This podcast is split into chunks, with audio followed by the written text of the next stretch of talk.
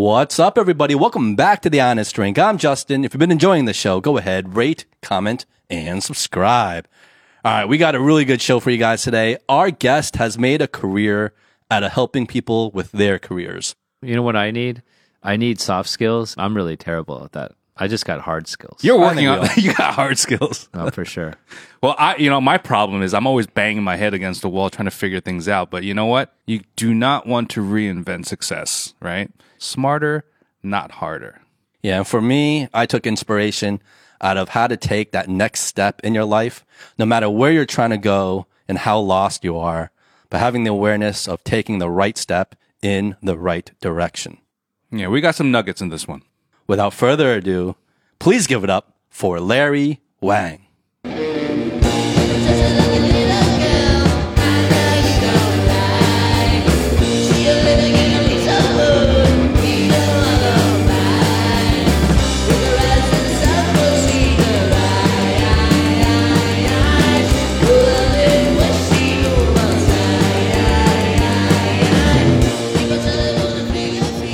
Well, first of all, like for the, are we recording? Yeah. It's like the listeners can't see, but there were literally like four like massive bottles of whiskey, and then we look at him like dead in the eye, like you drink whiskey. Yeah. He looks at his watch. Point, drink? point of no return here. All right. Cheers. Cheers, everyone. right. Hey, Welcome, great, Larry. Great to meet you guys. Cheers. Yeah, thanks. Cheers. Cheers. How's that taste, Larry? We're good. We're, We're good. yeah. All right. How you been? Good. Good. Uh, great day today. You know, took my daughter to her ballet lesson and then just headed over here. Yeah. So I guess first off, just with the basics, you know, when did you come to China? You know, how long ago was that?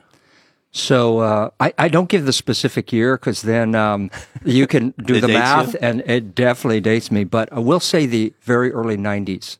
Okay. Yeah. It says in your book right here that Um, let's does say it that- really? but they don't see the book. Yeah, that's just your You- you- access. You, yeah. have to pay Yeah, to yeah. know that knowledge, that information. Uh, let me just say, uh, thir- I've been here over 30 years.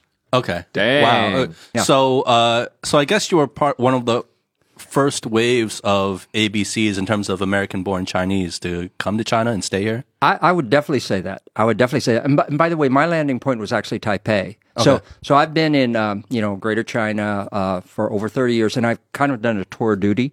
You know, Yeah. I, I spent like four years, first four years in Taipei, uh, then five years in Hong Kong, and it was a great time because it was before and after the handover years. Right? Oh, yeah. 1997. Yeah, that Yeah. was a great time. Oh, great yeah. time. I was there. Yeah, I was there during the handover. Yeah. And then uh, uh, in '99, I moved to uh, uh, Shanghai. I spent a year and a half, and then I spent six years in Beijing before coming back. Yeah. So I've been back here since uh, maybe 206. Just being here the last 30 years and seeing the, the development and change is, is because this has been an amazing time. And if you have no reference for that, you don't re- maybe don't really appreciate it, right? So a lot of people have grown up in this like they call it a miracle economy, which it really is. And I always remember one um, phrase. It's not mine, but um, I, I was at a uh, uh, like a, a talk, and this guy, the way he described this period was like, um, you know, um, more people have achieved greater success in a shorter period of time than any other time in human history, and that when you think about that, that's that's really kind of um, uh, uh, first of all, it's true, and and then it's it's also if if you can recognize that, then then you just appreciate everything that's going on. So I think one of my things is like, and, and being a foreigner here in in, in China, and I, I really dislike hearing people who uh, are from uh, outside of China coming here and complaining and bitching and moaning and things like that. I, I really don't like that. You know, I, I just have gratitude. I appreciate being here. I don't have a victim complex about, you know, anything, you know. And, and of course, there What are about the lockdown, though? What's that? What about the lockdown? You know, even that, you know, um, I could say, uh, you know, I, I didn't like it and things like that. But but I think overall, it's just something you go through. I mean, people are going through things in other countries too, you know, and that, that they were unhappy about, right? I mean, in New York or in Florida or like I don't know, California and things like that. So I don't know. It's like um, I to me, it's always just a journey. Consistently, and what I write about in my first book is like uh, I was trying to attract more Chinese Americans to this to this uh, part of the world, right? And um, do things that we would never be doing in the states. Maybe in the states, I'm in a corporate job. Uh, you know, I I'm in a function like I, I have an engineering background and stuff like that. But here, I'm an entrepreneur and I'm you know doing business and I'm doing all sorts of things because it's a um, uh, a much less developed market. Now the economy is much more mature, but there still are kind of more gaps or uh, you could say uh, places that are, are less developed that give you opportunities if you have that interest and drive like that. So yeah, that's how I look at it. we talk about the this concept of the victim mentality a lot on this show, and I that really resonates with me. Um, what you said, I, I agree. I think if more people kind of had the outlook that you do, um, it'd be a better world. you Yeah. know? Well, where where from the states are you? So um, um, I I was born in White Plains, New York, which is you know a suburb outside of New York City, and uh, but um, I actually grew up in North Carolina up until I was about eight years old. Yeah. Oh, okay. My my parents were academics. You know, uh, my they taught at NC State in North Carolina, and in those days, so this was like uh, in the '60s. Yeah, yeah, and uh, uh, there were no other minority families. There were no other Chinese families, you know, like that. Um, I remember my brother and I, whenever um, we were playing with the kids in the neighborhood, and in those days you play uh, army, right? And there's American side, and of course we are all these the, Japanese and outnumbered like like like, like ten to two. You know, it's like why do we got to be the Japanese? And it's like, like do we have to explain that? It's like come on. So it was consistently like that, you know.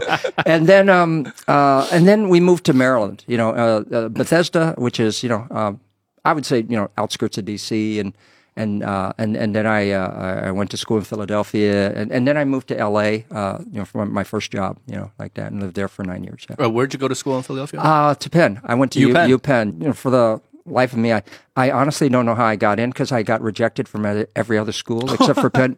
Yeah, true. I true. applied to UPenn and I got rejected. Yeah, I, rejected I got too. rejected from uh, Virginia, Duke, Cornell, and and Penn was ended up being my backup school. You know, which I Wow. you know, yeah like, but I yeah. Jeez, UPenn was your backup school. No, was it? We were well, very the- different academically No, then. but uh, the reason I say that because I didn't get in, into any other school. Mm-hmm. You know, I, I got rejected. Everyone else. Harvard was my backup school, Yeah, but I didn't get in either. there you go. Yeah, yeah, yeah. But um, okay, yeah, that's that's really fascinating. This is actually a great segue to actually your first book, right? Mm. I mean, you were talking about kind of when you arrived here to Greater China, you were trying to be like this kind of beacon to maybe other um, American Chinese to kind of come here Mm. and explore and kind of take advantages of the opportunities here, right? Yeah. Um, why? Like, why did you feel the need to have to do that and to write a book about it? Okay. So the first thing I'll say is like when, when I came here, I, I didn't have that in mind at all. You know, it was more just individual because I was recognizing this was like uh, uh, the Pacific century, right? And this was the time for this part of the world to really develop and grow. And could I be somebody that could help I, and I really didn't know in what aspect uh, help to the development or to help in some ways uh, accelerate that development because for sure there are a lot of needs economic aspirations goals and but there are a lot of big gaps right like that. And so you know uh, china was trying to learn from the west uh, in all aspects business technology um, just you know how to how you know like uh, capitalism and things like that. So i was really coming uh, kind of to, in search of something for myself personally. It wasn't until um, uh, maybe about six years later that um, I got the idea to write the book because I was meeting not a ton of people, but but examples of other people like like me, and they all had fascinating stories. Somebody was like an accountant, and she she uh, wanted to bring bagels to China, you know, and so Mrs. Shanen's, I write, write about her in my book, and and she know nothing about making bagels, but she has a passion for bagels, and she wants to, you know, introduce this to China, and people like that, and um, you know, other people Wait, like. so she just left her accounting job and became an entrepreneur? Well, that's what she was, uh, and I know you've had Charlie here, right? Yeah. He's the same similar story. His background, I think, he was PwC. I can't remember exactly where, yeah. but now now he's you know a, a restaurateur, you know, selling burgers. yeah, yeah, Slinging burgers. Slinging burgers. Um, but uh, and and I was meeting all sorts of people that were um, just uh, able to do things that was really bringing out um, uh, their passion or their genuine desire and interest in something, you know, and they were really enjoying it. And and I would say that that is exactly my uh, mo like that because I never had any aspirations of entrepreneurship in the states, but but that's defined me uh, coming out here because there are all sorts of things you're looking at and go like, mm, why not me? You know, it, I mean, it exists or it barely exists. Like, why not me? You know, like Is that because like here, because especially then, not so much now, but it was like really a developing market, a developing economy, society. So like for a lot of uh, ideas, especially maybe if we were coming from the West and bringing some new ideas in, the barrier of entry was much lower. You could say so that. like it gave you more confidence, like you can actually pull it off. Um, I don't know if I would say more confidence. Like I probably think more like opportunity. Like that was the key. So as an example, like um, my first company I, I founded was this com- a recruitment company called Wang and Li Asia Resources, right? And when I came up with the idea to start the company, first of all, I have no HR background, and I have never done any recruitment. You know, I I I- I've never placed a person in my life. You know, but I did recognize the need, the gap between the talent need and the, the supply, you know, like that. Okay. Um, there's very aggressive growth among multinationals. And if you're going to grow, you could have a great plan, you have a great strategy, a great product, but you need people to execute, right? So, particularly manager, senior manager level. And, um, and so, you know, I, I just felt like um, somebody told me, Larry, there are a lot of recruitment firms here already. You know, it's like, okay. But then when I was talking to employers, they, they weren't saying like, oh, I love my recruitment firms. They're great. You know, I'm getting what I need from them.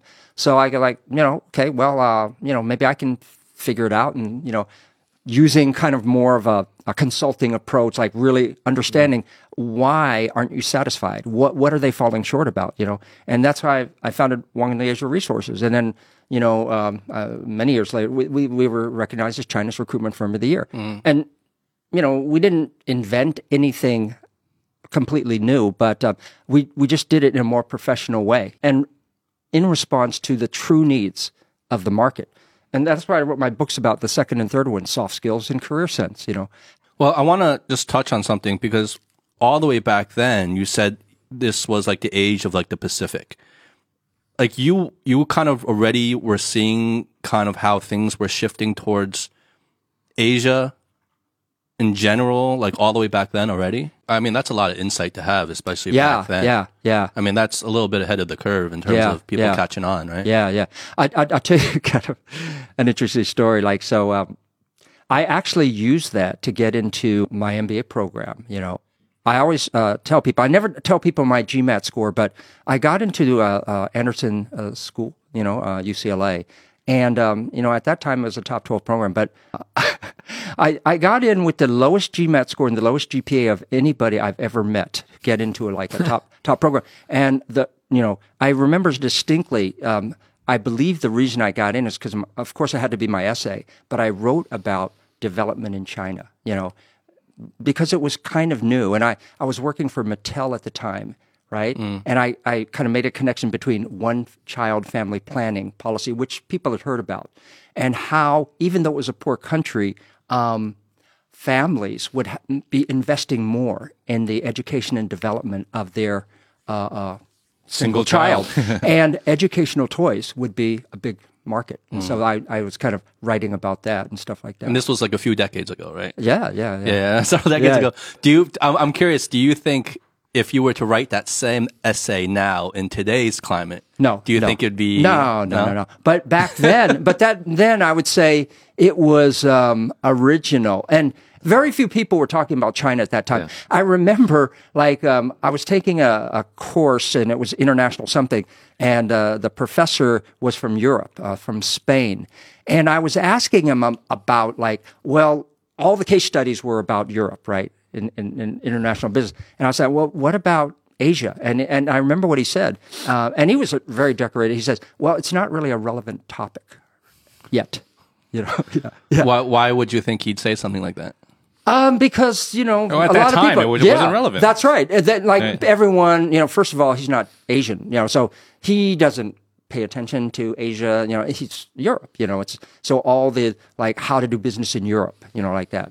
You know, it was a very early days. Like even expats going to China, like that was a a hardship. They call it a hardship post. You know, like and that. rare. Yeah, yeah, It yeah. was like exploring the new frontier. Yeah, yeah, like that. The you know, the early people that, that came to China, like um, uh, Westerners, whether you're Chinese American, it's it's like landing on the beach. The first wave is just get annihilated. Just get D-Day. Yeah, yeah, like that. You know, and so you're better off being the second wave, right? Like that. And then there's a little bit you can walk over dead bodies, you know, to get yeah to do things. Yeah, I I I, I want to go back to uh, one a couple of things you said.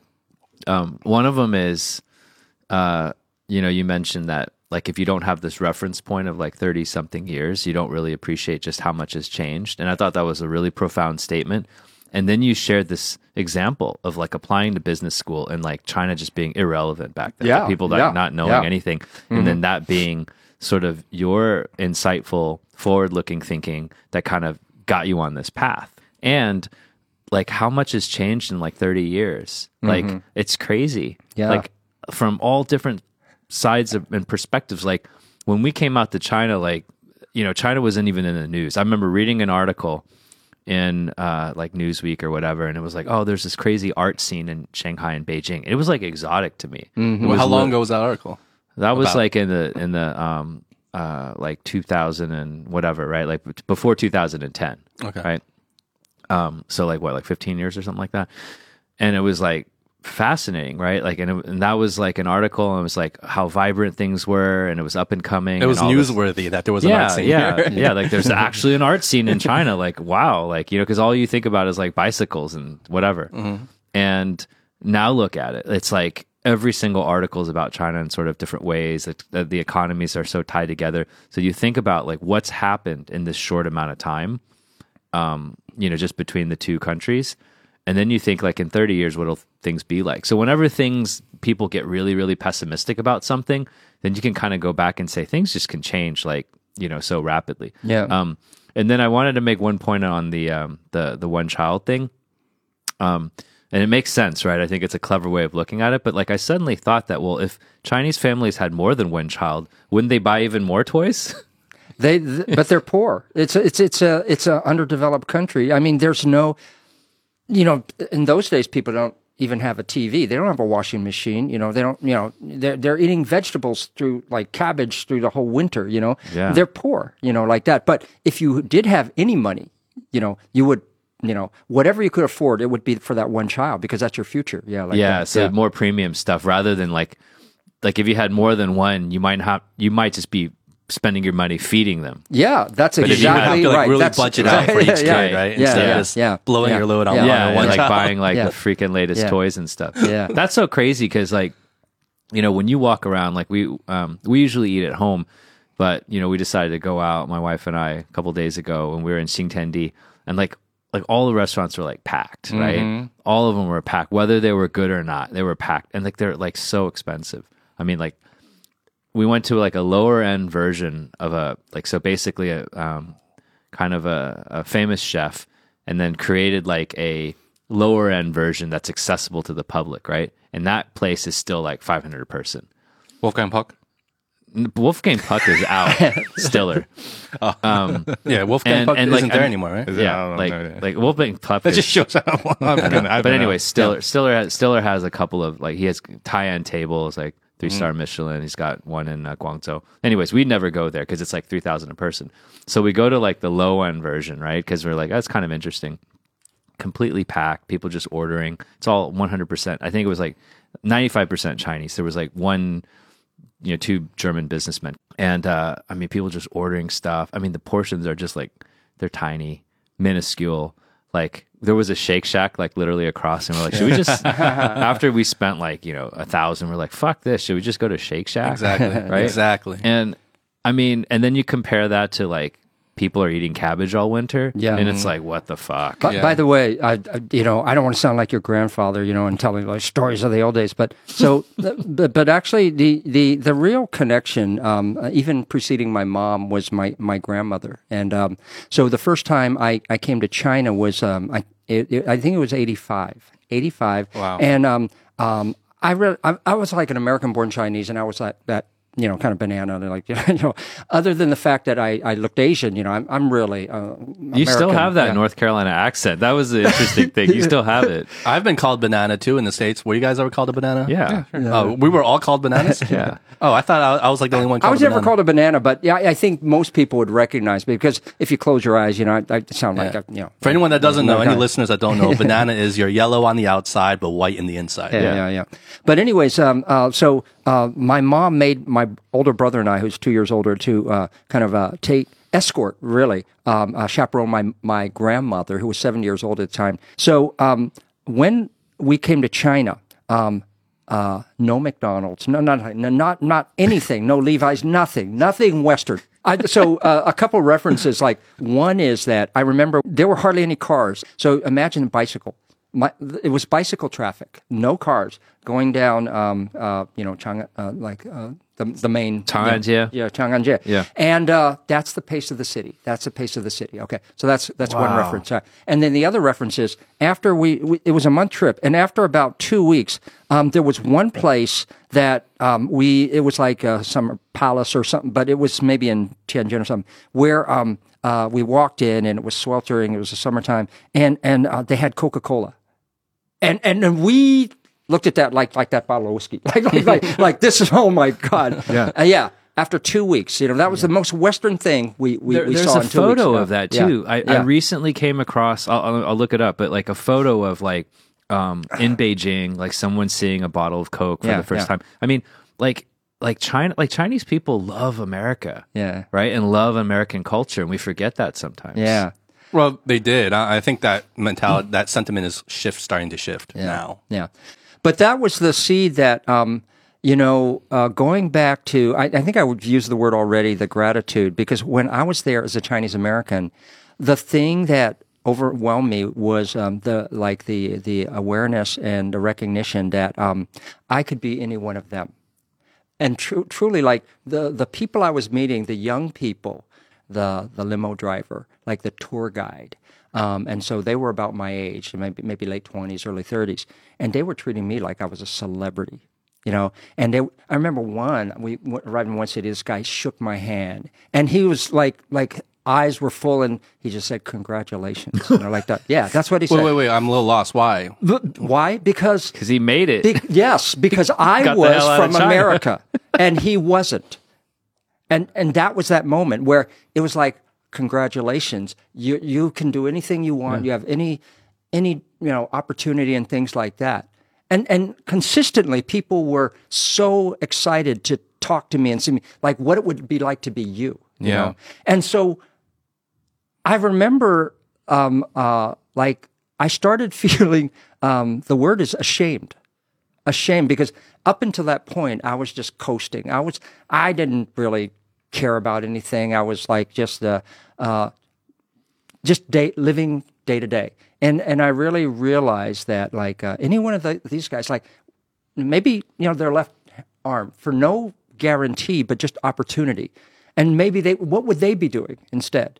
They'd be working hard, maybe studying, maybe doctors. I, I, mean, I don't Like know. they'd kill to have your absolutely, yeah, absolutely, your yeah. pedigree. I guess. Yeah, yeah, something like that, or just to you know, which was a foreign concept. It, it was a dream to them to have an opportunity to choose what you want to do, and they were doing the best of their generation. If you wanted to speak English and try to experience something more international, yeah, yeah. It, it, it was. Uh, I always refer to it as my awakening. That trip was my awakening. You know, like that. Yeah. it- like you won the lottery. Like Yeah, you literally yeah, won the lottery. yeah. I mean, because like imagine any like that that was like the the pinnacle of the U.S. right Mm-hmm. at that point, and so like someone who looks just like like, the 80s and 90s. yeah, like and someone who looks well. I think in the '70s, like it just started. Like Yeah, know, there's like yeah. there wasn't even an awareness. People weren't even worried about that shit. They're just worried about you know you know having food to eat. Right. You get to the 80s and 90s. There's television. There's Coca Cola, McDonald's. I mean, like we are like the paragon of culture at that point. And you know, um, he, like he he looks just like the people on the street. Yeah. But he's got all fancy clothes. Can you imagine? And like compared to compared to a tuxedo and top hat. like compared to the people like I could just imagine like the awe. like I said, the, the, their energy and the way they looked at me, like was like I was a celebrity, like I was a celebrity. like So that. it wasn't so much jealousy; it was more like a respect. not at all. It, I don't even say uh, respect. It was just curiosity. admiration, more like admiration, admira- yeah, yeah. something like I that. totally can see that. yeah, yeah. You know, my mom moved he- moved to China in the in the mid '90s, Hmm. and, and during that, that was when I f- first witnessed China. When she moved here, I came to visit her, and even then, I mean, I don't know when you guys were first time you came to China, but for me, it was the mid '90s, mid to late '90s, and yeah, I, what you were saying about walking around and feeling like very different, even though you look like the mm-hmm. same as the people here. I felt the same thing. It's like people would be staring and like coming up to you and being like, "Hey, wh- wh- what's your name?" You know, like just trying to talk to me in Chinese. And I'm like, I don't speak Chinese. Yeah. You know, and yeah, just same thing. Or like I'd be sitting at a table having dinner and then everybody walks by just staring and just like as if I was a foreigner, you know, like a mm-hmm. real foreigner. Mm-hmm. And I think it was just because I was dressed like a skater boy, kind of like, you know, like, mm-hmm. you know what I mean? Like, Got the chain wallet. yeah, you know what I mean? You know what I'm talking about, right? It was like the 90s look. Which looked different. the I mean, no- nobody dressed no that way. Nobody, nobody dressed that way. No, yeah. I mean, I, I guess just to kind of highlighting the contrast is like going back to when you said the uh, you know the the person that was giving that talk was like saying, "Oh, like China's irrelevant." To now, you fast forward now where European media, U.S. media is obsessed with China. It's not like just relevant. It's like it's an obsession. It's too now. no. Well, right now it's like they're too fucking irrelevant. Uh, uh, they're too relevant. they're too relevant, and we got to cut them down to their size. Like before, it was like there were nobody. Now they're like, oh, it's the big bad China, and we got to like destroy them. Right? It's so crazy how you go Completely from irrelevance to like too relevant. too relevant. yeah, that- that's a good like- way of putting it. You're too relevant. But this also goes, I think, to your book, and I, I, I want to keep moving on through through your other books as well. But it goes back to your book, the the New Gold Mountain, is that it's. Uh, I mean, in in a way, it's kind of flipping from the idea of the American dream, which was, I think. You know, from our parents' generation and earlier on, they would immigrate to the United States to chase that American dream where now you're kind of like shining that beacon back here and be like, hey, there's the Chinese dream now. Well, for our generation, like at that time, at least my generation, um, you know, so the New Gold Mountain is a play on, you know, uh, you know, Jiujin like uh, they used to call San Francisco. That's where you would land. Ellis Island in the United States. My Oh, so that's where they got it from? I didn't know yeah, that. Okay. Jiujin Yeah, so so uh, you know that was the land of opportunity. Why is it Jiujin-shan. called Old Gold Mountain? Because it's the land of opportunity. It's a- Uh, that's why it's a they land still of- call it yeah, Golden you know, State right now, But right? why is it called Old Gold Mountain? Um, let's see. Let's see. Why? Uh, good question. I think uh, they just but- like to call things old. yeah, but right, is it, it- like it? um, most people probably Oh, use is it because Francisco. the gold rush happened in the 18 like maybe San Francisco sure. wasn't established until after the gold rush. Yeah, yeah. But anyways, that's you know what San Francisco is also known as Jiujin And so for our generation, in terms of opportunity and development and growth and this this kind of window and stuff like that, you know, and so that's what I was trying to uh, like like you said, shine a light on and and try to you know get more people to to recognize and and give it a shot. well, Larry, I want to, before I think we get too far ahead of ourselves, can you kind of explain in your own words what it is you do now? So um, I uh, I run a training company now, and it, it's really the thing that um, I would say I have a passion for to try to help people pursue and achieve their uh, uh, success or career success, whatever that may be to them, right? Like that. And so I'm not judgmental about you know if you if you know, love money, it's like you know I, I don't think there's anything wrong with that because I don't know what you do with your money. Like, but I just want to help people you know achieve whatever career goals or objectives or quote unquote success you know they they uh, aspire you know to achieve. But my I would say like my real expertise, if I would say, is in career development and how to accelerate your ability to go higher, faster. Because it's not just about, you know, like achieving like bigger titles and bigger salary and bigger roles and stuff like that, but but how to get uh, accelerate your ability to pursue and achieve whatever objectives you have, you know, like that for your your your career and and career so uh, connected to your life. Usually, the career coaching is more B2C, so it's an individual, right? Um, companies don't want you to talk to their employees and get them in touch with what they really want to do. Maybe re- reevaluate. Like, why am I here? Yeah, why are you here? But- So it's more like executive coaching, like how to be a better leader within the organization. Within the yeah. But um, the the the real thing I do, and um, you know, we might talk about later, is something that has been, uh, you could say, an accumulation of of of what I've kind of amassed over the last twenty five years, um, in terms of my understanding of career development, talent, and leadership development, and it's called uh, PLSD and the PLSD approach. It stands for Practical Learning and Skills Development, which I think is uh, extremely uh, kind of timely for today's day and age, where you have to be more nimble. You have to be uh, uh, like you know ex- like have a, a faster learning curve to adapt and change and to be able sure. to take on new challenges. So it's uh, two aspects. One is it's a kind of a self development, like how to drive and manage your own learning and development, and therefore career development. And another aspect is uh, like having an entrepreneurial mindset. You know, um, which is basically if you're an entrepreneur, you just have to get what you need. You know, there's not like, okay, can you give this to me, provide this to me? Uh, I'm going to call headquarters and stuff like that. But you know, uh, the way I the line I use is like what PLSD teaches uh, people and the PLSD approaches. It enables and uh, empowers them to get what you need. Right. Enable is the ability. Empower is the confidence. You know, the, to be proactive, to to just go for it and stuff like that, and not be what I don't have. What you know, think about. You know, you know, focus on what you have, not what you don't have. Yeah. Yeah. So um, that's really interesting. Um, do you find? I mean, getting okay. First of all, sorry, getting what you need is like this proactive mindset. It's not a victim mindset. So It- like that yeah. really comes and, across. and also ownership. It's it's like higher ownership. Yeah. Like you know, instead of waiting for somebody to offer it to you, provide it to you, Yeah. tell you what you need to do. Yeah, and there's this like, and as you said, there's a skill piece of it, and there's a confidence piece. Correct. And you mentioned early on that you were tar- targeting a lot of, um, you know, your approach to like Chinese Americans.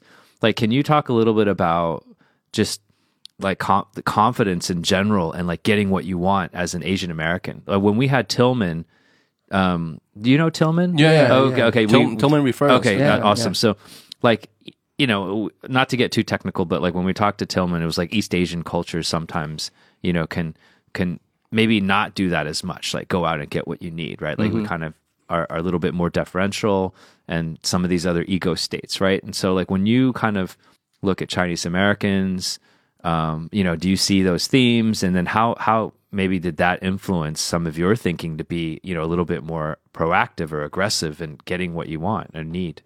So I think um, in terms of responding to my my whole approach to you know uh, culture and people's backgrounds and, and and maybe their sensibilities and things like that. So actually, my approach is um, you know if if if we want to talk about that, let's go have dinner, let's go to a bar and things like that. And uh, you know, it's a great topic. I'm into it. You know, I'm I'm curious. I, I want to understand. You know, but if we are talking about performance, like and trying to in a, a, work or business situation to to do something, I I don't I don't require people to have un, like a prerequisite understanding of human nature or your background or your history or anything like that.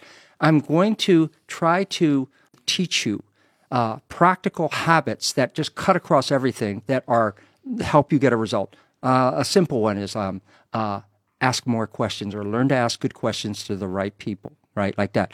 I think if you do that, you know, in any situation, your ability, your learning curve, your ability to understand things, your ability to um, pursue and uh, achieve a, a, a solution or to solve a problem is going to be better. Now, do you want to say that asking questions is cultural? You know, like that. Well, I think that Chinese people are not used to it. But I think if you're talking about being successful, you know, you should learn to do that, you know. And and but I, I have people they say, well, you know, it's like I understand the Chinese education system. You know, that you know, read this, study this, memorize this and stuff like that. And they're not asked for like, you know, to like, oh, what do people think, you know? But in the r- real world, the business world, um, you need to have that skill set if you want to have success, or at least if you want to be more than a taskmaster. Just like at a function individual contributor. If you want to be a leader, if you want to uh, kind of contribute to uh, complex business situations, deliver solutions. Yeah, yeah. You, you need to understand things. You need to get information. You know, things like that.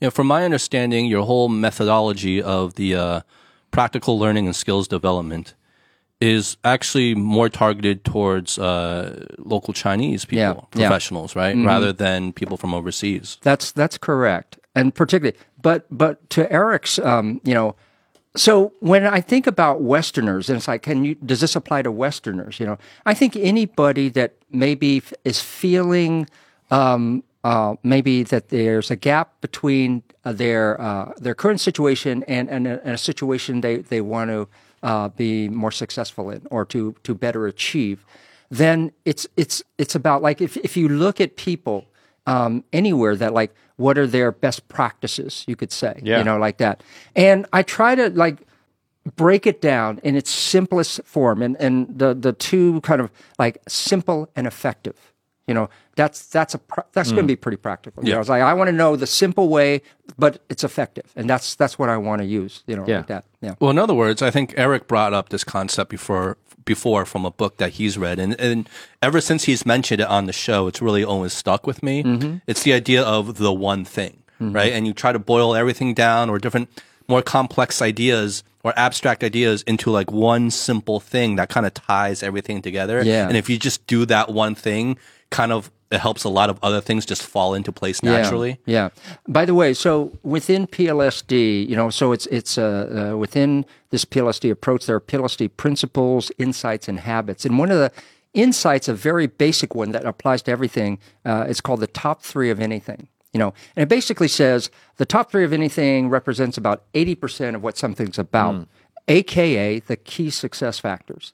So when you're talking about the one thing, I, I like the top three. Now there might be a list like if I want to be a better leader or if I want to figure out how to do something, there might be, you know, 10 things I should think about, but let's focus on the top 3. They're called key success factors for a reason, you know, like that. And so in your communication, what are the three main key points that you want the other person to understand? For problem solving, what are the three main things that, you know, key success factors for addressing the situation, right? Yeah. For leadership, what are the top three things you want to make sure you do to be a, a a better, more Yeah, effective leader? like you're like Yeah. you're literally like breaking it down into something that is both impactful and actionable. Yeah. and it's like I mean I always kind of think of this stuff as like working out. So like imagine you just started going to the gym. Of course. You look, Everything you look he- straight at Justin. He brings everything. He brings all his analogies back to working out. Yeah, we haven't you have you guys haven't dogged on me for that in, Yeah, it's in been a a long while. time. Like yeah, and I- because it's because then we'd be doing it every episode and it gets it gets No, old. no, no, because I, I I was, you know, I was focusing on other elements of my learning, but they, they would dog on me, right? Anyways, um, if you're trying to like learn something new and like working out as an example, and it's very challenging, like imagine you just want to start running, right? We've all had that experience. Many of us like have started running, stopped. We go through this process. We've stopped running for a long time. Anytime you go back into it, it's like you're just starting again. And if you're trying to focus on like 10, 20 different things, like you're not going to get anywhere because like with running it's like all about building up your cardio mm. and the key way to build up your cardio is to just do the minimum amount that you can do consistently no matter what. And people try to build it up too much like i gotta go run 30 minutes 40 minutes 50 minutes. You're never gonna do it mm. right? You gotta start somewhere which is like you run for three minutes mm-hmm. right? And then you do it every day or you do it like you know three times a week. And then you go to five minutes and seven minutes. And then like before you know it you're like you're you, you started running and then you work you can work on the next thing. But there is a sequence to things because when when you're at the beginning of something your capacity to learn something new is very different than when you're in the middle or advanced stages of something because you haven't built up any of the basic fundamental skills so it sounds like the success factors also relate to like foundations Yeah. I, I, I go back to, you know, again, just um, uh, what's going to be uh, effective and have the biggest impact on your success. You know, your ability to achieve what you're trying to achieve, right? Like that. And so a lot of times, like, say in problem solving, and it's like, uh, you ask them, they don't have a bad, oh, it's complex. It's like, well, why don't you go back and think about, you know, what would be the three important, most important things? And, and you always you know, at least attempt to try to identify those things, right? Like that. Well, how do you identify those things? Because I think it's it's simple to say, okay, what are the think of the top three things, and they represent pretty much most of whatever it is you're Yeah. you want. I mean, okay, but how do you actually go about identifying those things? So, so uh, there's another um, kind of a PLSD insight, and it's um, you don't have to reinvent success. Okay, so um, you know uh, Howie, your director, and whatever your profession. But um, if I needed to do something, I'm not going to try to figure it out. I'm not going to try to think it. I'm just going to go like and going back to learn to ask good questions, the right people. Hey, Howie, I need to do this, and so he's experienced, successful, an expert in it, and I'll just pick his head. joking, joking. But uh, I'll just pick his brain. And I've done this before. So you don't have to reinvent success. There are three things. I was like, you don't know anything about it. Don't think about like w- how to figure it out. Think about who knows about it, who does it well, where do you find a good example. So that's how you, you Wait, find who out. knows about it? uh, who does it who does it well, and where do you find a good example? You know, Yeah. and and It's that's like- it's that's like- why I teach people like you know get You outside your own head. Yes, get outside your own head and into the head of others who know do well what you want to do well, who understand you know very deeply and clearly what you want to understand better. Yeah, like that. and that that can save you so much time and effort and wasted It's, energy. it's called being resourceful, and that's what mm. entrepreneurs do. Mm, we don't try to like you don't get extra bonus points in the real world because you figured it out. You know, no, you just like if you can get the result or Yeah. if you can achieve the. it's the- binary yeah. in that sense, right? It's like either you get it done or you Well, don't. Yeah. I feel like that's the biggest problem for micromanagers, for people who's always constantly uh, like it's really difficult to just let things go and let Yeah. and trust other people to do things that maybe that you know are more or they're more effective than I can do. You know what I mean? yeah. So what you're saying right there, I think, is a big mentality shift. Yeah. For a lot of people, that is very important. Well, that's you know they say that um,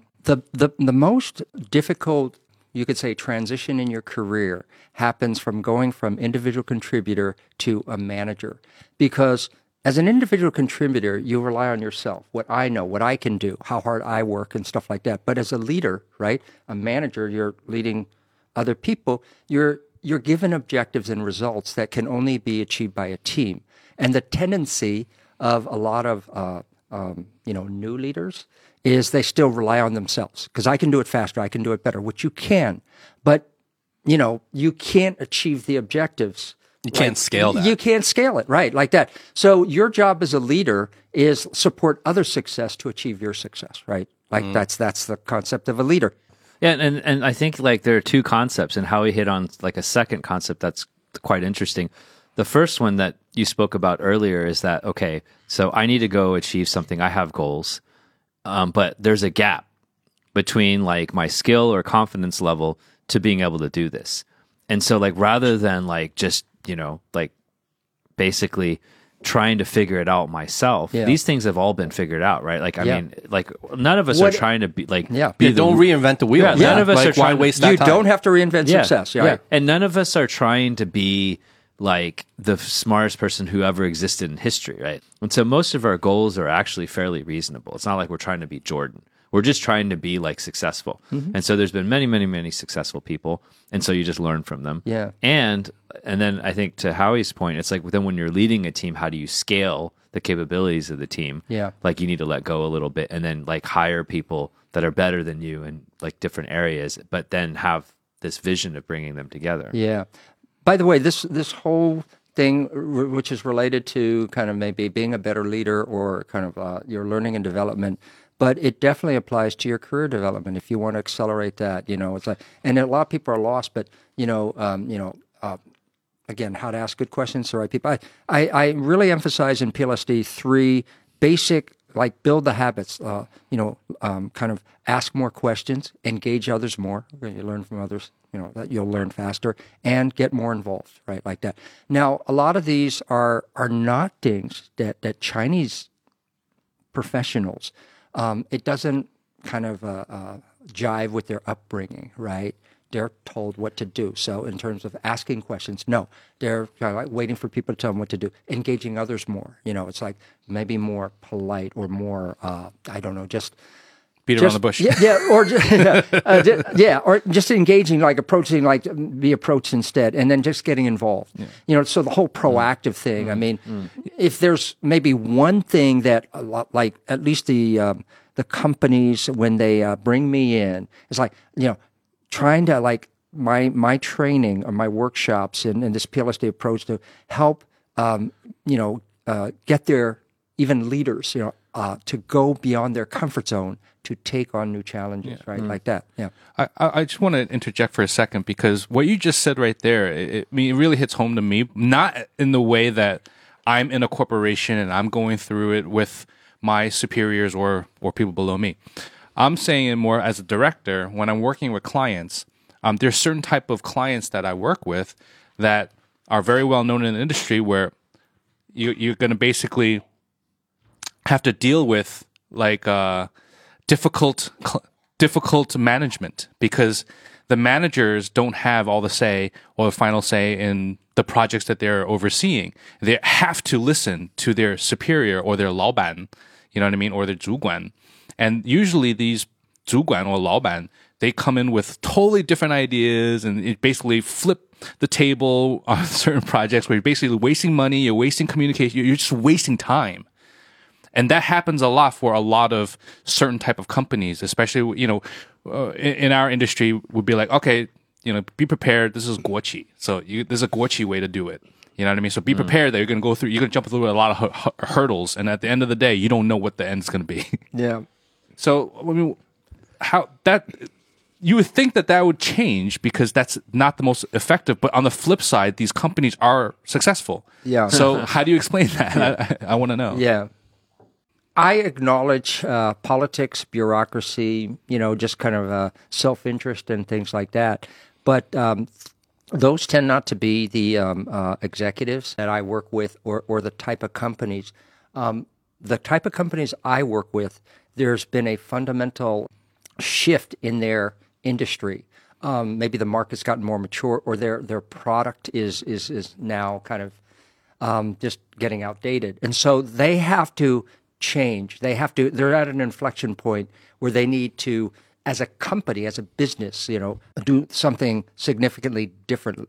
Different or differently, And they're or, or self-aware of better. that. Yeah, yes, they are, and because otherwise, because they see their you know business like just kind of going like that, and their profit, and, and they're under pressure. So, um, I, the the companies that tend to engage me, there's a, a uh, a combination of need, you know, for change and urgency, right? So they don't have time for bullshit, if you want to say, you know, and those type of companies are much more transparent. You know what I'm saying? Be- because they can't tolerate people just like you know um, in the way because the the boat is is in rough waters and it's sinking. And China's been a great market where you know the way I would put it is that so many of us, and, and talking about this kind of miracle economy, we have benefited from being in the right place at the right time, mm, frankly. The wind has been blowing for everybody, but in at, at different levels, it's kind of slowed down. And now you can really see now who are the outstanding ones or who are the ones that are really good as, as opposed to, you know, just kind of being in the right place at the right time. Yeah. Yeah, like I I think that's interesting, right? Like in terms of there is the factor of bureaucracy, politics, self interest, like in any business, and those will play a role up to a certain point. But then when the survival of the Yeah. company is at stake, then you cut through the bullshit. And, and I because I ran a recruitment firm, firm for many many years, right? And I've seen the resumes that on paper uh, they went to a really good school and they worked for like a, a top multinational company for like twenty years, but but you meet them and you're so underwhelmed. You're so underwhelmed. They were successful. They're at directors, uh, VP level, but they're just um, kind of like uh, their success is just based on a specific process or a specific environment or specific relationships that they have. But I'm a recruiter, so it's about moving them into another environment. And are they able? Do do they have a growth mindset? Are they are they able to um, kind of figure things out? No, they've just been running things. Is this where the soft skills come in? that you're talking Absolutely, because soft skills are tend to be more transferable, right? Like communication skills um, will benefit you. Well, can you throughout- define soft skills first? so soft skills are um, they could be capabilities or qualities. But um, I always say that soft skills, like they, they can't be measured like like in an exam or a test. Like so, technical skills, it's more knowledge, right, or function, like information or expertise. But soft skills are like communication skills, problem solving skills, very very transferable. Um, it could be project management skills, like like that. It could be um, things like professionalism, uh, open minded, proactive, curious, right? Um, you know, just accountability, you know, qualities that just are are things that can't be necessarily measured, or like like you take an Or exam, quantified. yeah, quantify, and you get a certificate, and and that that means I Yeah. I have that level of knowledge. Yeah. How do you assess something like a growth mindset? So related to that, and and uh, the way you assess soft skills, which became our thing, because uh, when I entered um, the uh, like uh, started my recruitment firm, right, the typical recruiter was just checking boxes. Oh, he went to a good university. He's got an MBA. that's a He- yeah, yeah, just check. Um, he's been doing this uh, in in a, a famous company for so many years, and then not only the recruiter but the employer. They're very simplistic, and then there were many, many bad hiring decisions because they weren't what you would think they would be, what they should be on paper. So going back, Eric, to like, how do you qualify soft skills? So, for instance, if uh, I say we need somebody uh, very proactive and solutions oriented, and say, Justin, you go like, uh, that's me. Like I do that job. I got a real. I'm very proactive. I say, give me an example. Give me an example, right? And based Crickets. on how per president, yeah, crickets. I, I don't know what that means, but uh, Justin, that that seemed to hit a. what I mean is like you know, Okay. it's like you know, cricket's like No, he's literally Oh, he's he's literally using me as the example. As if I like no response. Yeah, yeah. Okay, go on, go on. So don't what, mind him. what you claim, and it's like if you're really that good at or solutions oriented, can you give me an example um, of that where you had to solve a problem and it's like, and I want to know your process. Uh, So if you really did it and you're really good at it, I can ask you follow up question after follow up question. And you would just have and them, like, yes, loaded, yeah. it, would- it would be because it's you, and you can see. When people are telling a story, because if I ask you and I see you hesitate, or I see you go like that, or pause, like, uh, let me think. that's a long time ago. It's like, really?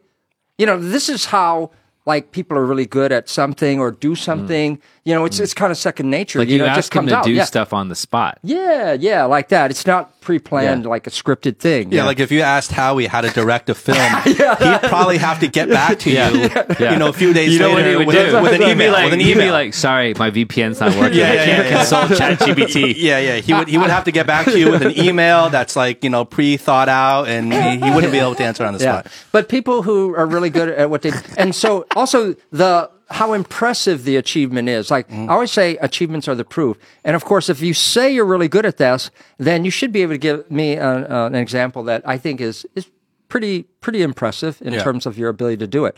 Yeah. And nobody gives like, uh, that's my third most impressive example of leadership or of uh, problem solving. Mm. I'm building like up to it. Yeah, I'm building up to it. It's like, I'm, no, I'm being humble and yeah, modest. no, like, yeah, yeah, Yeah. Like how he's like, um, the first line is like, you know, direct Steven Spielberg esque films. yeah. So, um, that's interesting. So, uh, when when when you then assess that, you've obviously then met tons and tons and tons of people. So, like, is there something about kind of capturing, you know, the learnings from lots and lots and lots of interviews, and then like, how do you follow the candidates to know that they actually succeeded or failed later? Right? Do you bring that back into a feedback loop? Um, so here's, I guess I would say this. So when I was running Wang and Li, you know, our um, our uh, kind of uh, logo board of our clients were really top top clients. You know, no, you know, their lifeline was was talent. They needed to have the the best talent, the right talent, and and we were a boutique company, and to be on their vendor list, you know, like that, we we have to deliver the goods. So mm. in terms of a feedback loop, I would say they would just keep coming to us with with more positions, you know, mm. and so we service like you know the Nikes and the Microsofts and the you know the the city groups and things like that, but but in a big way, where we really took off is like the Dianpings and, and Youku. Um, Oh, that's uh, interesting. Yeah, Wow. yeah, like uh, Alibaba, uh, Tengxun, Tencent, and Yeah. things like that. Yeah. Yeah, also going back because I we we we're kind of in the flow of the conversation and we moved on. But there was kind of one thing I want to go back to that is interesting to me to think about is the idea of don't bust your head against the wall trying to like reinvent like successful models that already exist, right?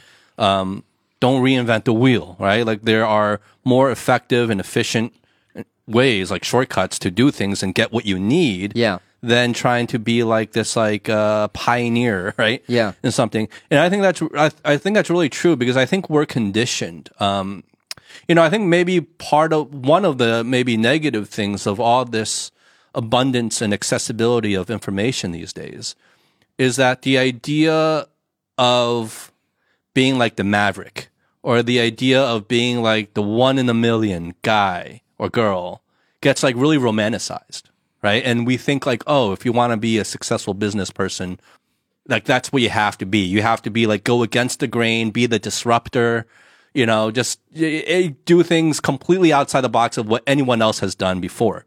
And I think that gets really romanticized and it gets to a point where like we fall in love with that idea because it's really cool, right? If you can be that.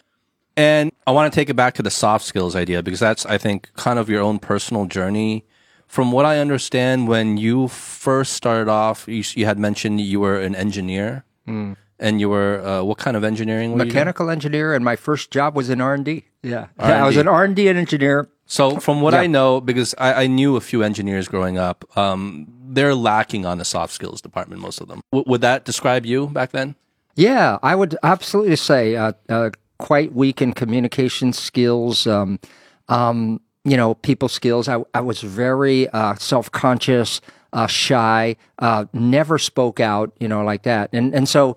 You know, I had that awakening uh, going to China, and the result of that was I quit my engineering job to pursue a business career. Yeah, I wanted to be a businessman. You know, not that I know what that was or like how I was gonna gonna navigate that, but um, you know, as a business person, you you need to be more well rounded, and, and you're really relying on a lot of soft skills and stuff like that. Yeah, sure. So so part of like PLSD is not just like my research and meeting and talking to and seeing so many variations of success and who are the ones that are able to do it better and, and uh, than others and, and what exactly are they doing more and better but my own personal journey too to go from this kind of like classic r&d uh, chinese american uh, male uh, math and science you know Yeah. yeah and and you know in that world to to transition and and kind of uh, acquire these skills you know that i needed essential to be more successful in in another kind of uh, domain yeah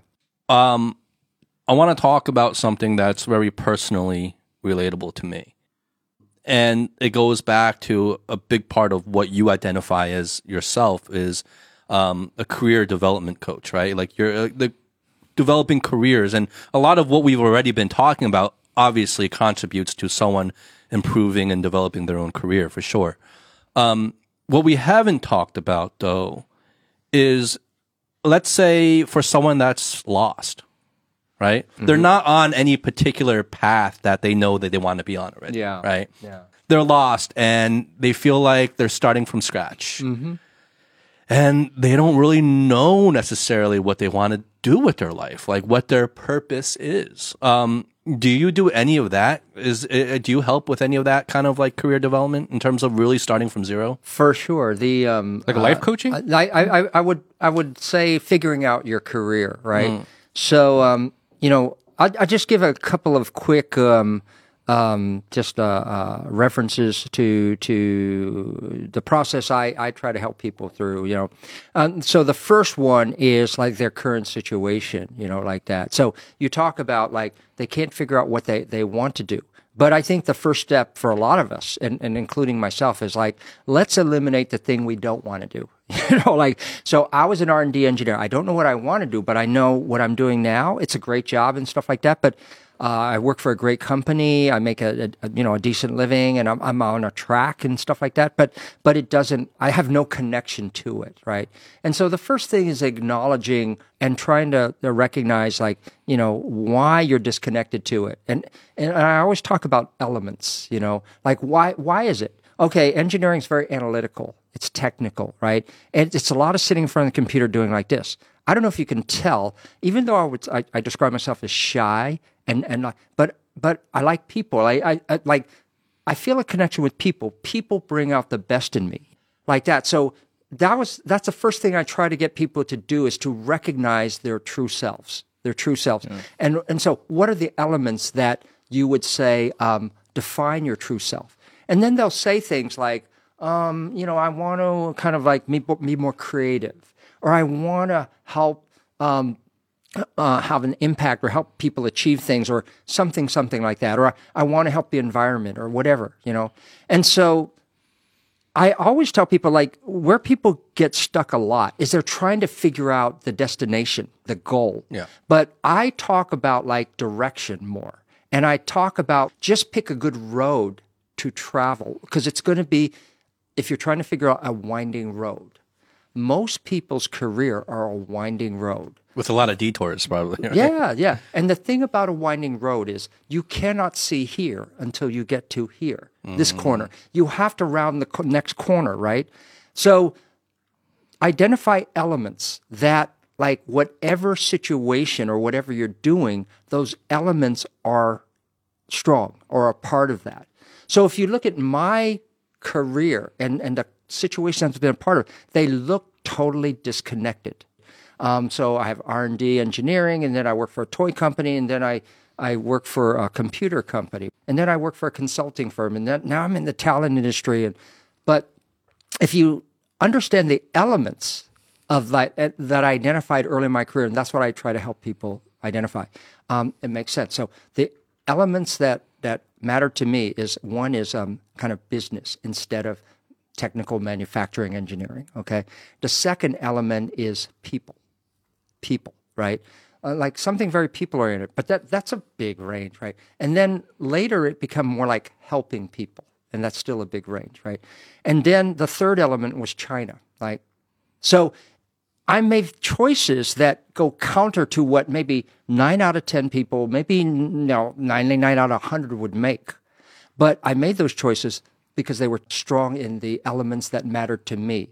And that's another thing that I, I'm constantly emphasizing. It's all about fit. Every, everything is relative. There is no good and bad job or good and bad career choices or career moves or job moves. It's, it's relative to your personality, your interest, your definition of success, and, and what you want to see your success look like. Well, how do you identify those things? Like for someone, because I think We should use Justin as an example, actually. I, I think for people Mm-hmm. who are stuck in this position, and yes, I am speaking from personal experience. Mm-hmm. Um, it's all well and good Mm-hmm. to be like, yeah, you know, go with what you're passionate about, what drives you, what brings you energy, and it all makes sense. Like, yeah, I would love to do that, but I feel like sometimes you get stuck in this area where you just draw a blank. Like Mm. you know there's a larger purpose for you. Mm-hmm. You know that you can not. contribute. you you know you know you can contribute somewhere except that and part of it is maybe you're passionate about too many things, right? So Mm-hmm. you don't you don't know what to settle on. Hmm. Uh, And so you get this feeling of being lost, Mm-hmm. um, or this, or you're you're caught in this position of like not even being able to decide. Mm-hmm. Um, how do you help people with that? I think um, uh, so. I would say like um, in a journey, you're going to uh, m- make choices, and along the journey, uh, you grow. You grow. So the the the the key is to move forward in the right direction. Right, uh, to travel the right road, right, like that.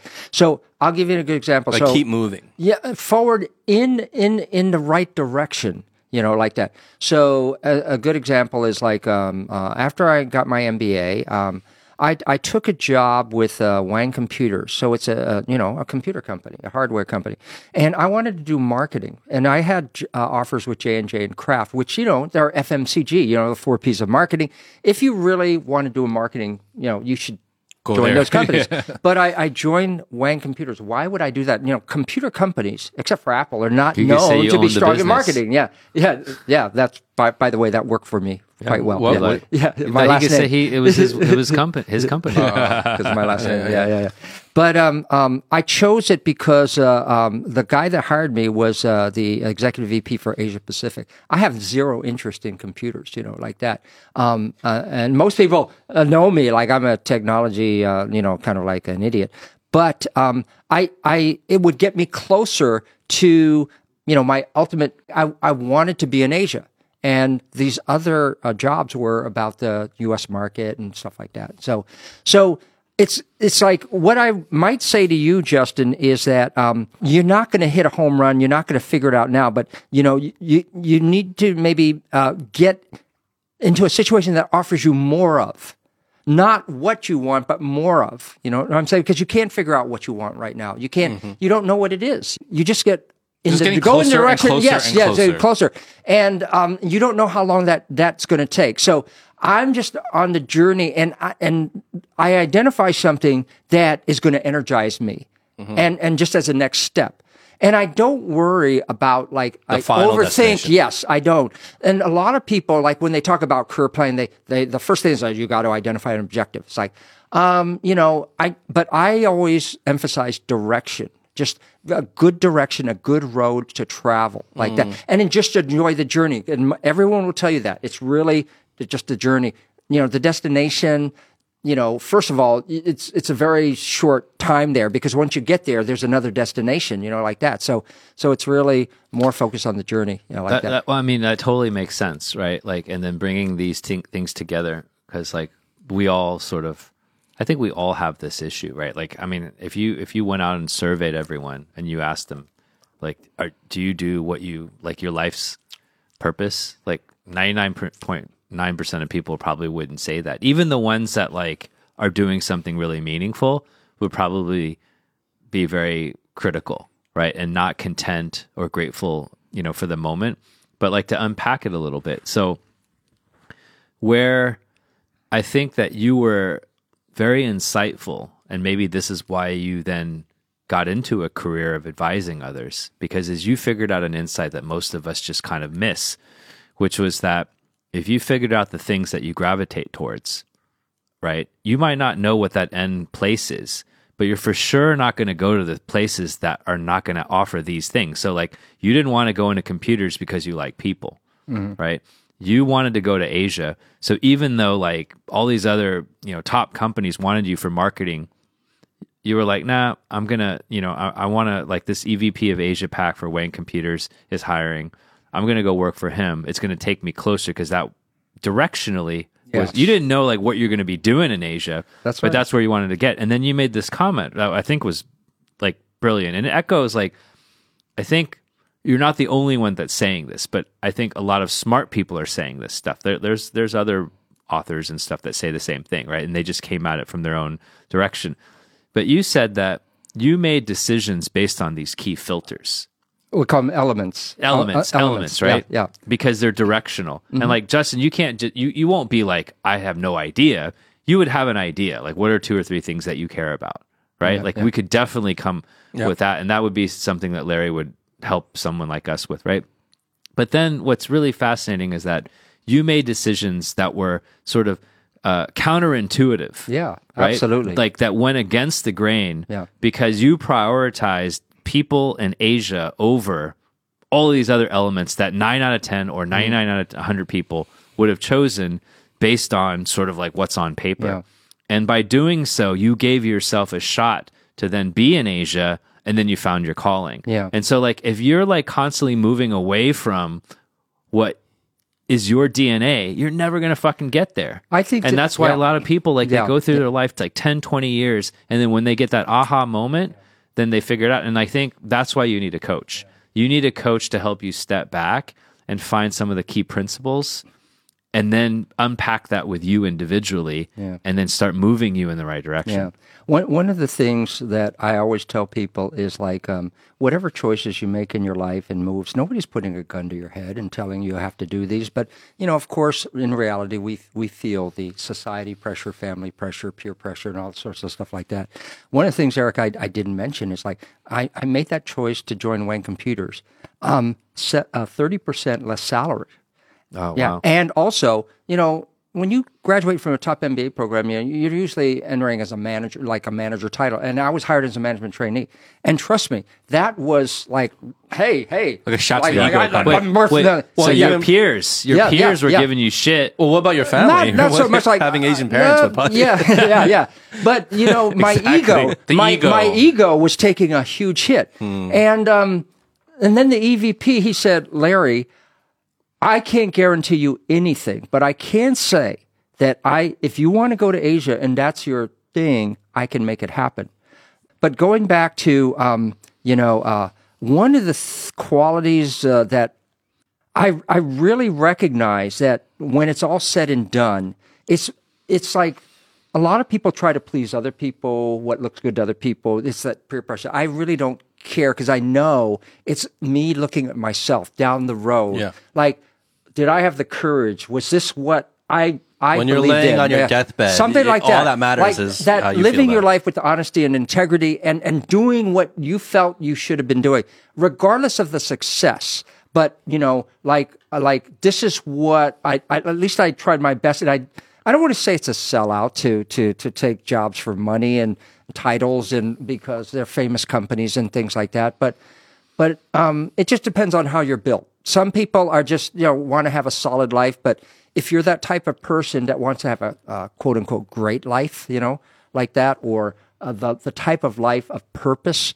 then um, you know it's it's it's a really internal thing. It's totally an internal thing. And that's like the tricky thing, I think, with like life decisions, right? Like Mm-hmm. in the moment, they might seem totally counterintuitive, as you put it. Yeah. But in hindsight, they make perfect sense. Oh, by the way, uh, the, the really, I think what you just said. So, I always tell people like what I do is like what I was meant to do, but it it, it didn't. I didn't say that until I got there Yeah. because along the way, one of the things I so I I entered the talent industry through this recruitment company. The idea to start the recruitment company um, happened literally two weeks before I started. I never had the thought before that.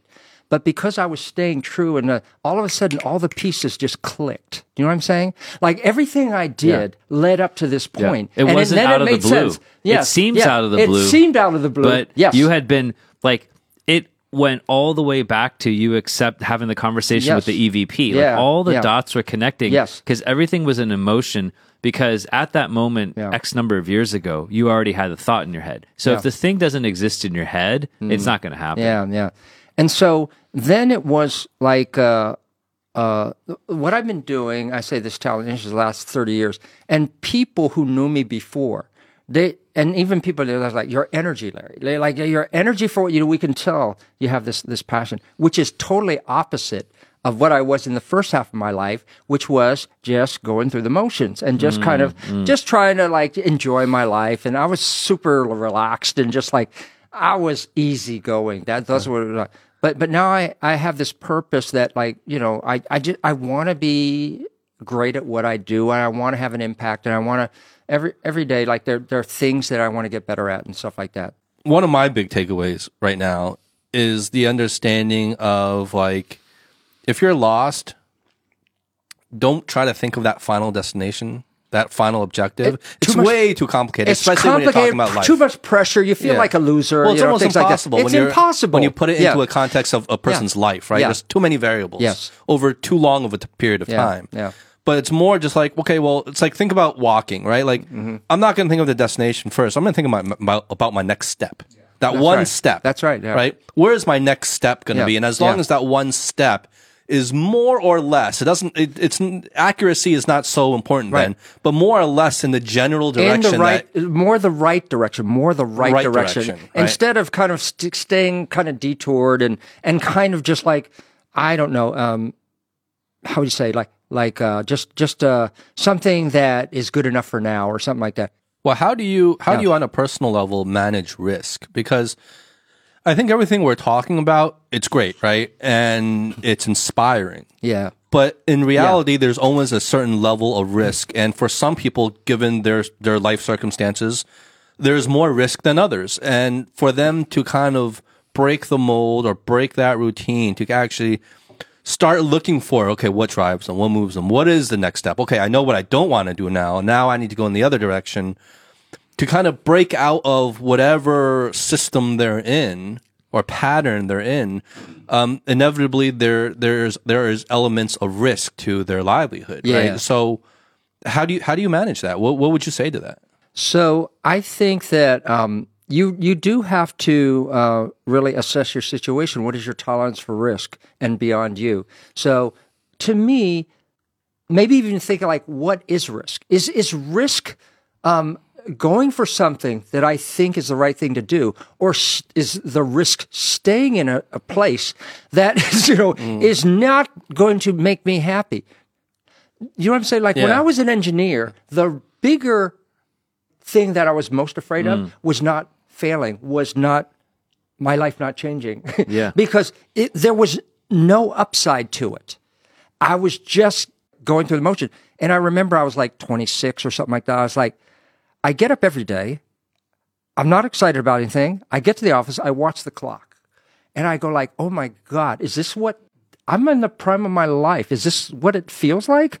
This can't be it. I didn't know what it should be, but I know it's not this. And I felt like 26, I feel like I'm 56. Tired. I'm like unmotivated and stuff like that, you know. So I felt the bigger risk. Mm. I'd, I'd, I'd rather step out and do something that at least has an upside, give me a chance Yeah. To change my mm. situation than to maintain my situation. Mm. Like the So, risk yeah. is hired, like sometimes to of not do anything. of not doing something anything. like that yeah. and and i talk about that i talk about activity make something happen that is a step in the direction of where, where you're trying to go and and recognize again going back to the journey thing like that The um, okay, your book, know the game, play the game, right? Mm-hmm. That mm. really stood out to me as well. Mm-hmm. Um, what is the game? Uh, so um, to me, it's success, you know, and I don't mean your company's success. I, I, like I think we're all in it because we want to be quote unquote successful, whatever that may mean to you. Um, take care of my uh, like like buy a big house, take care of my parents, uh, you know, send my kids to a good school, uh, like a recognition, title, I don't know, whatever it is. But to me, it's like if you're going to be successful, here's the thing about success. You don't promote yourself. You don't give yourself a higher salary. You don't give yourself new opportunities. You know, if you're going to join a multinational company, you know, and I wrote this book for Chinese professionals, then don't complain to me about oh you know it's like uh, they they they say we should do this and this but our education system listen you joined this this this environment that you know you should recognize what the key success factors are according to people that can impact your success you know but a lot of people maybe are are too much in their head or not you know about well it's not my habit well it's not my upbringing it's like um, listen, uh, you joined this this company. It's a multinational company, so they need you to be more open. They need you to be more proactive. They need you to uh, speak out. Uh, Is that like a know, lack of ownership kind of thing? um, I would say it's a lot of things. You know, it's um, you know, just not the sensibilities, like the way that people are brought up in the education system here. It's it's you know uh, grades, it's uh, information, rote memory, and things like that. So, you know, even like leadership is is like you you can't be a leader unless you understand team. And and in the Chinese education system, particularly when I wrote that book, it's about individual excellence. My, you know, uh, Gaokao exam score, right? And I don't need anybody else to to you know. It's how hard I study, my knowledge and what I learn and stuff like that. So you know, but if you're in the business world and you're going to be a leader, then you have to recognize that you know you have to care about other people's success. You know, like that. So like the game changes, a whole different game, and you got to learn it. the the success factors to be successful as a leader is different from an individual individual contributor, and but the individual contributor success is an extension of your academic success. It's what you know, what you do, how hard you work, how hard you study.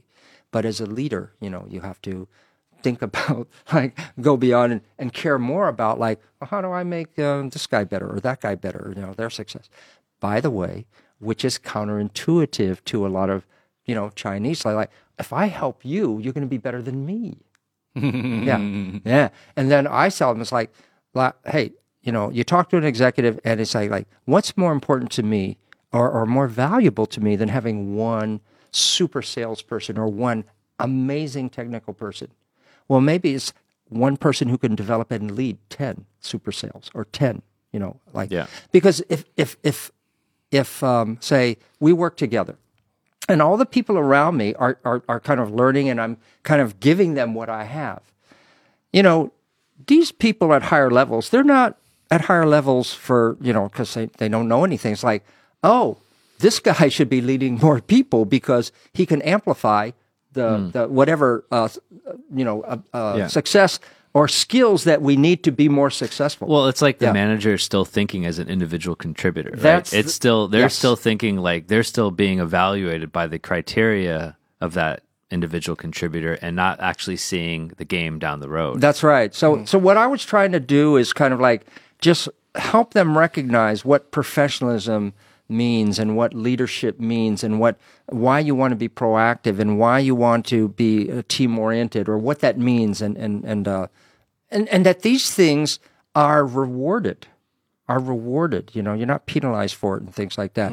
So the whole know the game play the game is because like a lot of people when they enter kind of more of a like a global like a multinational company global caliber they that's the first time they've been exposed to these sensibilities and things like that.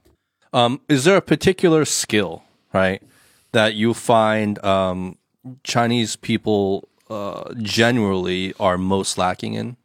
Is there a, a common pattern you see?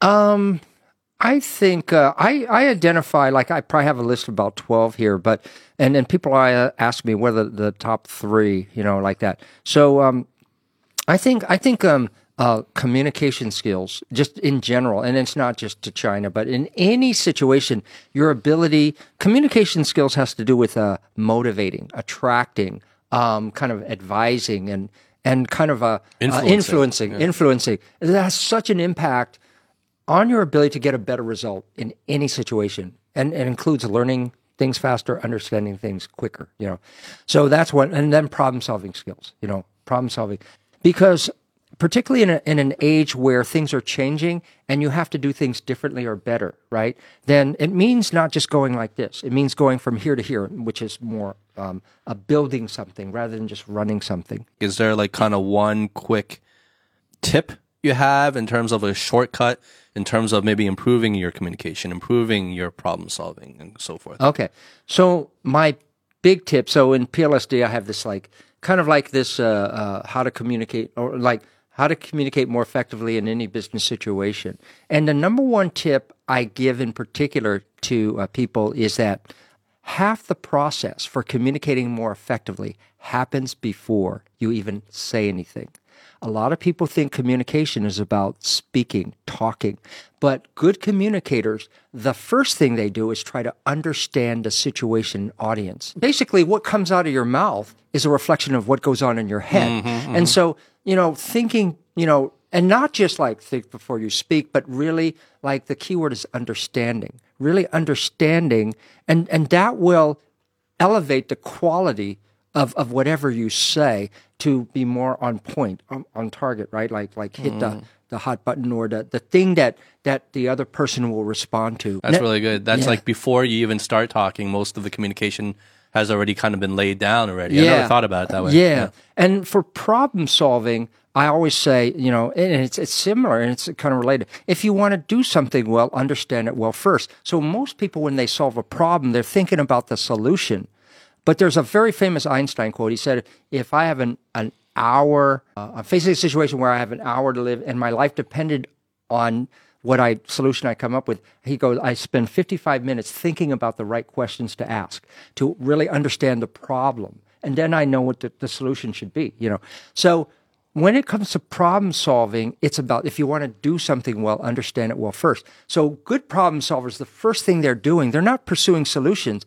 They're really trying to really understand root cause and the key success factors. If you know the root cause, then you're going to be more accurate on identifying and focusing on the key success factors. So that's all I try to do is get people to recognize themselves, you know, like that. Mm. Because a lot of people, they're too influenced by again like um, external factors getting you confused I've, I've seen this and heard this so so so many times but You know, just really to um, yeah recognize recognize yourself. It, it starts like that, and then you can make choices. Then you could go like, well, there's too much pressure. Oh, I got a family. Oh, and I think it's not. I can't take the risk and stuff like that. It's like okay, but you know.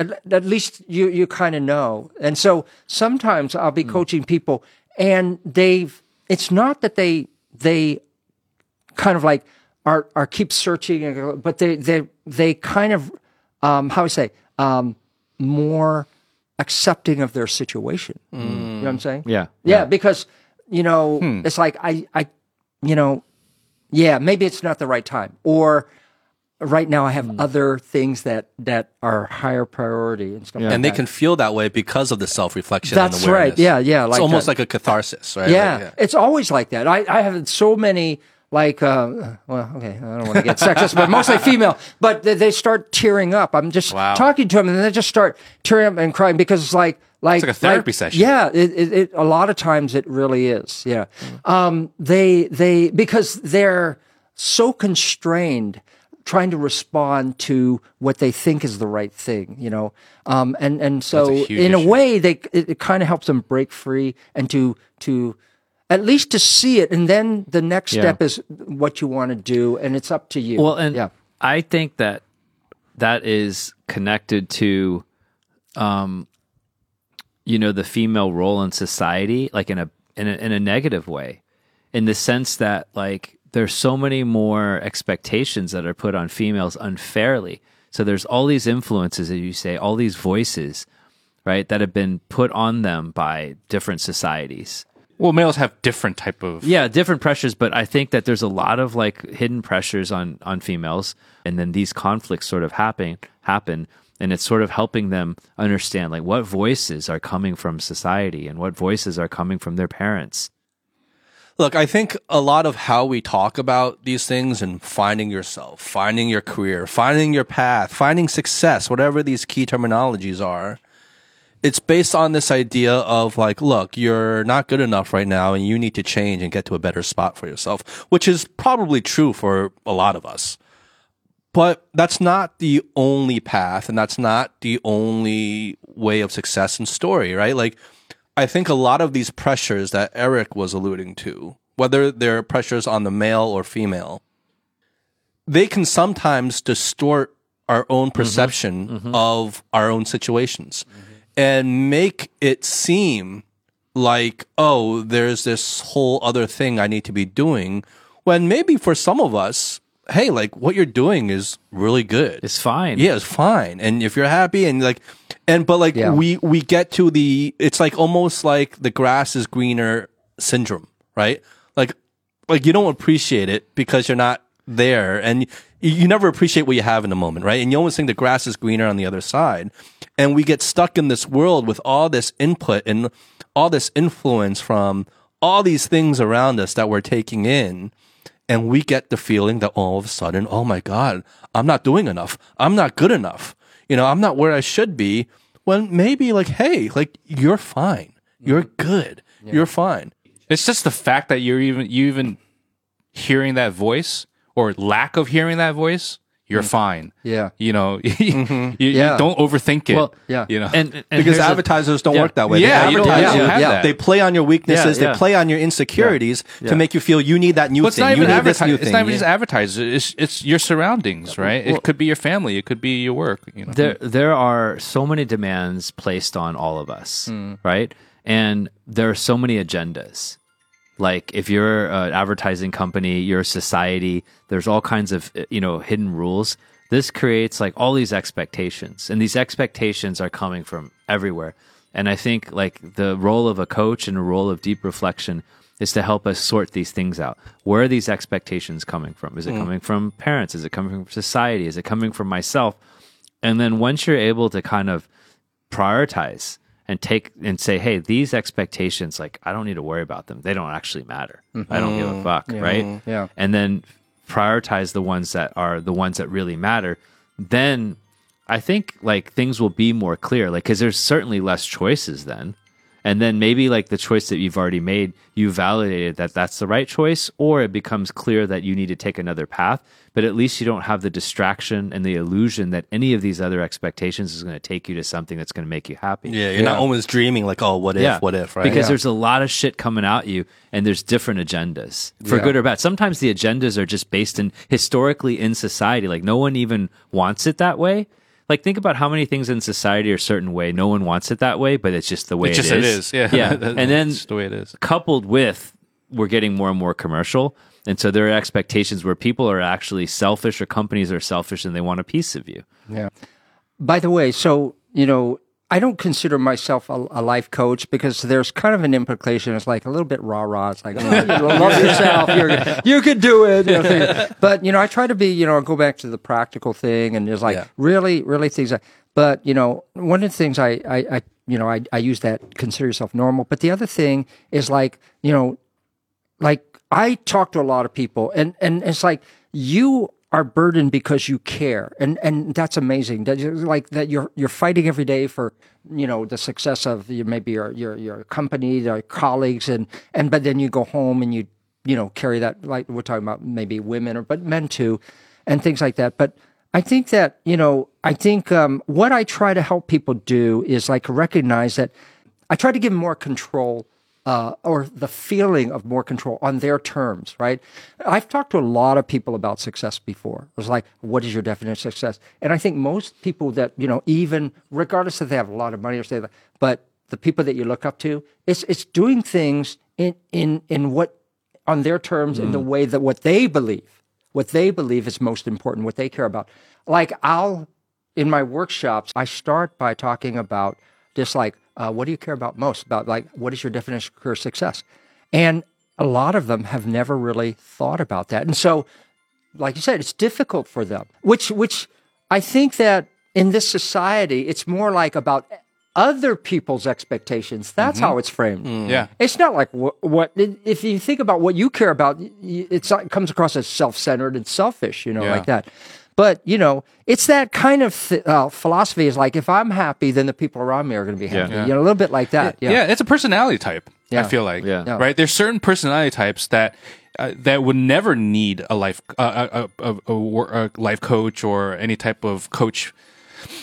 They can just they just make their own decisions. They just move forward. Whether it's successful or not, it doesn't matter because they are who they are, and nothing else matters. Then you have another other type of personality traits that are maybe a little bit more wishy washy, a little bit more unclear, right? And they may need Well, some, you know, But I think the ones that like you know, like the ones that think they know what they want, at some point in their life, they realize that they went th- down the wrong Yeah. direction. Well- well, so I think everyone needs a coach. That's why they call it a midlife crisis, right? Yeah, yeah, because yeah. you think like this job, and I have a title now. I'm a middle manager. I'm 40 years That's old. even and have I worse. have I done Yeah, what it could what, be. Yeah. what I aspired to do? You know, yeah, Yeah. And and you know that's that's that just you know Yeah. in the United States again we come from the future. That's what happens to people, and then then they feel trapped or they feel kind of like Disillusioned. dis- or failed failed Yeah, like yeah, something yeah. like that or yeah For sure. yeah yeah And I feel like there is, uh, I, I, I don't know, I put it in this way of like kind of this like post American dream era, right? Like there was the American dream and everyone went there and rushed. It's like the gold rush, right? And you, you go there and you, you, you work hard and you chase it. And then I don't know, I get the feeling a lot of people are feeling disillusioned in terms of like where, where did all that effort really go? Yeah. Right. And what, what is the system really giving back to me? Yeah, yeah. You you know, even for me personally, like um, I've I've always wanted to um, like uh, uh, I would say uh, in, impact other people. That that's a big thing. And now um, I still want to do that, but uh, because of all the complexity in the world and stuff like that, like what matters more to me is like well, I, I want to think about that. Like I was going to say, what I do, of course, matters, but how I do it really matters as well. You know, like that. Yeah, it's kind of like that. Don't yeah. don't you think? Do you think that the, this priority shift, or however you want to define it, really came after having a family and settling down? And You know what it is, and this is a totally different topic. It's because of all the shit going on in the world right now. Like, so we don't know the future. Yeah. We don't know Oh, the geez, future. here we go. Bring yeah. it on. Yeah, yeah, yeah. Open up another Yeah, yeah. bottle of whiskey. We're going. We're going longest Yeah. podcast Part two. ever. So- yeah, this is going to be a four-hour so, podcast. so we're now, going. We're going deep. So now is like I don't Eric, know. buckle in. Yeah, yeah, yeah. So um, uh, you know, I'll it's like what what is the future exactly in terms of longevity and blah blah blah blah. You know, like what it looks like and the quality of it and stuff like that. So then I I I, I want to like what what can I control? What can I manage? Like yeah, but but I would say that like um, and I have angst and I have like doubts and disappointment. I have, human. that- yeah, I'm human. Yeah, so in that way, but but um, uh, like I I always try to remind myself I'm still on the journey. And maybe I'm getting towards the end, but I'm still on the journey. The the final chapter isn't, isn't written yet. And then the other thing I always was like, I remember what my my mom celebrated her 80th birthday. She's going to turn 90 tomorrow, actually. Wow. But when she turned 80, um, um, you know, the kids were there and we're celebrating. It's a small gathering, but um, there's like, hey, mom, he's like, share. And she goes, um, so she goes, uh, you might not understand this, uh, but um, you know, my eyes are bad, uh, my hearing's bad, my knees, my back, you know, things like that. Um, this is the best time of my life, you know.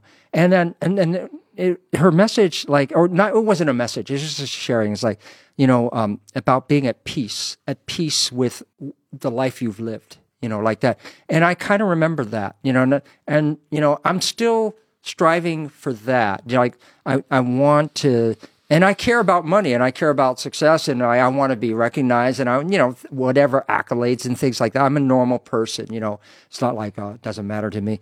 Uh, at all, but but at the end of the day, you know, kind of going what I said before, it's like, you know, what I don't do matter, but but how I do it uh, equally matters as much. And then, you know, that gives me the best chance for achieving that that peace, like you're trying your best, like as you as you put it, to live on your own terms. something like that. Yeah, yeah, like that. Yeah. Um, look, Larry, it's an absolute pleasure talking to you. Where can people find you that want to get in touch with you? So um, yeah, so uh, we have a, a, a website. It's uh, www.plsdapproach.com. But I'm based in Shanghai, and uh, yeah, I mean, um, uh, you know, again, the career coaching thing, the talent uh, for individuals, but the uh, talent and leadership development for organizations and, and things like that. Yeah, yeah. Well, thank you. Had a wonderful time talking to you. Yeah, yeah, I enjoyed it a lot too, and uh, more whiskey than I've drank in the afternoon for a while. But, but uh, Hope yeah. you enjoyed it. I Well, did, I did. Cheers, cheers, let's have a cheers, cheers, cheers. cheers, cheers, cheers. He's just Yeah. saying that he doesn't drink it until he goes to the That's club. right. That's right. That's right. Yeah. Nice. Nice. All right, that was Larry. I'm Justin. I'm Howie. And I'm Eric. All right, guys, be good and be well. Peace.